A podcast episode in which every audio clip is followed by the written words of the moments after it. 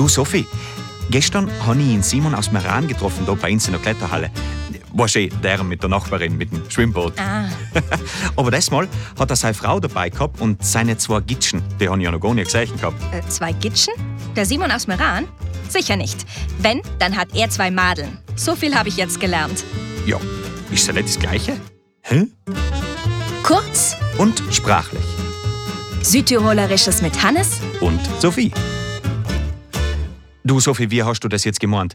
Dass der Simon nicht zwei Gitschen hat, aber eher zwei Madeln. Ist das jetzt wieder so ein Spruchquiz, Mausefalle? Wurscht, was ich sag, sie schnappe zu? Jetzt sei du mal nicht gleich eingeschnappt. Wer hat mir neulich vom dialektalen Ost-West-Graben erzählt? Naja, ich sag ja, ich muss aufpassen, was ich sag. Ja, und? Ein echter Buschtrabui ist mit seiner Gitsche unterwegs.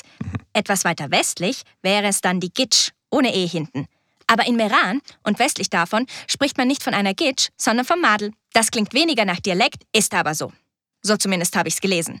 Gitsch oder Madel, soll ich mir wurscht. Hauptsache Schieren im Osten wie im Westen. Äh, wie bitte? Ja, ich meine hauptsächlich äh, gescheit und geschickt sollen die Madeln oder die Gitschen sein. Ja, ja, äh, wenn sie nachher zusätzlich auch noch so lieb sein wie du, Sophie, ist's perfekt.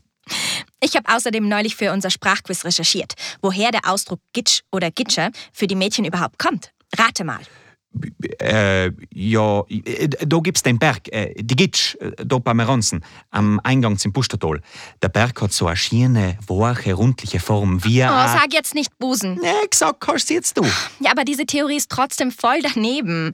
Mit dem Berg hat das nichts zu tun. Ja, was nachher? Der Ausdruck Gitsch wurde aus dem Ladinischen sozusagen in den Südtiroler Dialekt importiert. Äh, diese These hat zumindest der Etymologe Johannes Kramer recht gut belegt. Der Etimo... Was? Der Etymologe, äh, das sind Sprachwissenschaftler, die sich auf die Suche nach der Wurzel, dem eigentlichen Ursprung eines Wortes machen. So wie ich. Aha, ich verstehe. Also so wie die Wurzelbehandlung beim Zahnarzt, wenn er da ganz tief Euden bohrt und schaut, wo der Schmerz eigentlich herkommt. Na, ganz so schmerzhaft ist es in der Etymologie nicht. Eher spannend. Und gegraben wird nicht in die Tiefe, sondern zurück in die Vergangenheit der Sprachgeschichte, soweit es halt geht. Aha. Und was hat der Wurzelforscher nachher gefunden?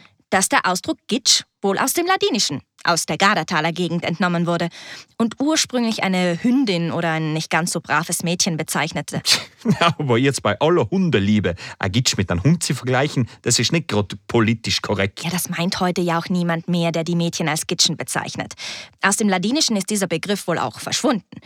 Aber ich habe im Dialektwörterbuch noch ein paar andere Wörter gefunden, die aus dem Ladinischen kommen.